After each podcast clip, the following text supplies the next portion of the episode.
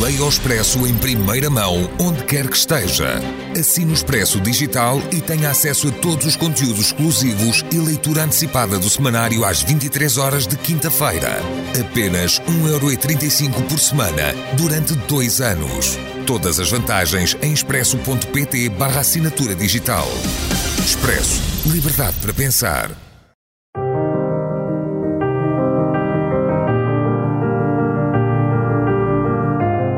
Desastres naturais.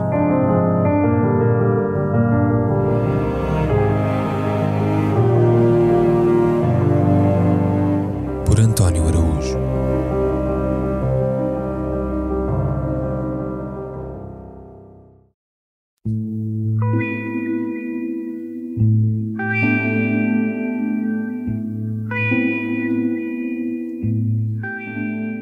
Covid morreu Kovtun, um trapalhão assassino que, ao serviço de Putin, andou pela Europa a espalhar plutónio. De Covid partiu Kovtun no passado dia 4, morto num hospital de Moscou, aos 56 anos, a querer no testemunho prestado à TASS pelo seu amigo de infância em comparsa num episódio infame, o envenenamento do ex-espião Alexander Litvinenko por meio de um chá carregadinho de polónio 210, servido no elegante Pine Bar do Millennium Hotel, em Londres, 1 de novembro de 2006. O caso chegou a dar ópera, estreado ano passado na capital britânica, A Vida e Morte de Alexander Litvinenko, com música de Anthony Bolton, um gestor de fundos de investimento com ganas de compositor, e o caso também deu uma queixa da viúva no Tribunal de Estrasburgo, que também no ano passado deu a Rússia por culpada, condenando-a a pagar 100 mil euros de indemnização, coisa que o Kremlin, obviamente, ainda não fez nem fará. Até aí, e como é próprio destas vidas subterrâneas, pouco se sabe da biografia de Dmitry Vladimirovich Kovtun, informando tão só as fontes que nasceu em 1965 no seio de uma família de militares e que na década de 1980 ainda na URSS, portanto, estudou na Escola Superior do Comando Militar de Moscou, a Academia de Elite dos Cadetes do Kremlin, fundada em 1917. Teve então por companheiro um amigo de longa data, Andrei Lugovoy, o tal que lhe noticiou a morte, também ele implicado no assassinato de Litvinenko, e pasme-se, deputado à Duma desde 2007, com gosto de plenas imunidades. Logo depois de se formarem, Kovtun e Lugovoy deram entrada no KGB, onde foram colocados no nono diretorado, encarregue da proteção dos altos funcionários do Kremlin. Quando se deu a queda da URSS, Kovtun servia na RDA, à semelhança de Vladimir Putin, seguindo depois o percurso clássico dos antigos espiões do KGB e do GRU. Foi trabalhar no ramo da segurança privada e tornou-se consultor de negócios, provavelmente sujos. O seu nome reapareceria anos depois, ligado ao homicídio de Alexander Litvinenko, um antigo oficial do FSB que, além de denunciar publicamente as patifarias de Putin, colaborava a partir do seu exílio londrino com os serviços secretos ingleses e espanhóis na descoberta da presença das máfias russas na Europa e as suas conexões ao Kremlin.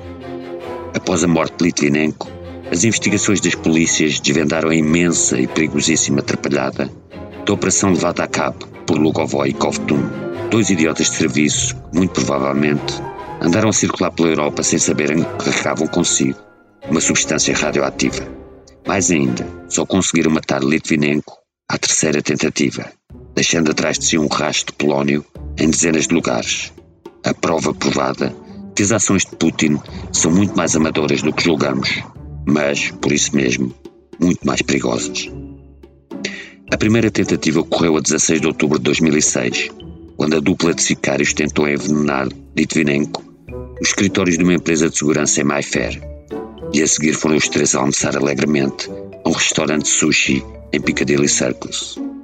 Mais tarde, a 25 de outubro, nova tentativa no Hotel de Londres, onde Lugovoy e Kovtun, por medo das câmaras de vigilância, se abstiveram de consumar o ato. O terceiro e derradeiro encontro ocorreria no dia 1 de novembro, pelas 5 da tarde, no bar do Hotel Millennium, em Grosvenor Square. Litvinenko morreria semanas depois, a 23 de novembro, após uma lenta agonia. Foi a primeira vítima confirmada da radiação aguda por ingestão de polónio 210. Estima-se que o micrograma de polónio 210 é suficiente para matar um adulto, mas nem isso dissuadiu o Kremlin de autorizar, ou até mesmo ordenar, que dois agentes seus andassem a espalhar isótopos letais por onde passavam, com total inconsciência, ainda ao ponto de tentarem limpar vestígios de polónio com os toalhas dos hotéis onde dormiam. Em 2016, uma comissão de inquérito presidida por Sir Robert Howen concluiu ser altamente provável que Lugovoy e Kovtun estivessem a atuar sob as ordens do FSB e com conhecimento do seu diretor, Nikolai Patrushev, e do próprio Vladimir Putin. As investigações policiais puderam reconstituir todos os passos dos dois trapalhões pelo rastro de polónio que foram deixando em vários escritórios londrinos, no restaurante Sushi em Piccadilly, nos hotéis onde se hospedaram ou se encontraram com a vítima, em táxis, bares e restaurantes, nos aviões em que várias vezes voaram entre Londres e Moscou. Alguns táxis estavam tão contaminados que tiveram de ir para a sucata e o apartamento de Litvinenko foi selado durante mais de seis meses.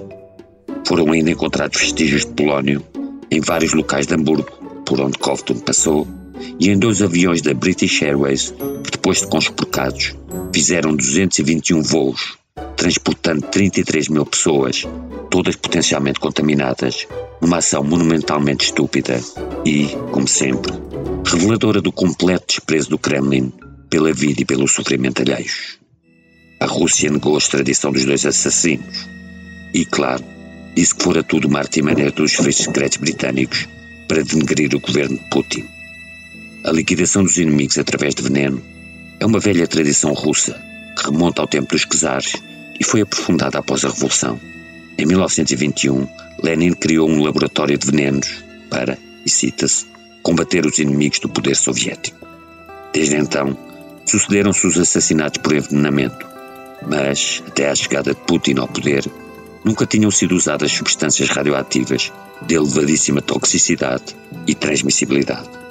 Por isso, e como notaram vários observadores credenciados, é ocioso discutir se o líder russo será capaz de usar bombas nucleares contra a Ucrânia e o Ocidente, pois, num passado recente, a que não demos a importância devida, Putin não hesitou em enviar para a Europa dois agentes carregados de armamento atómico. Um morreu agora o outro é deputado à Duma.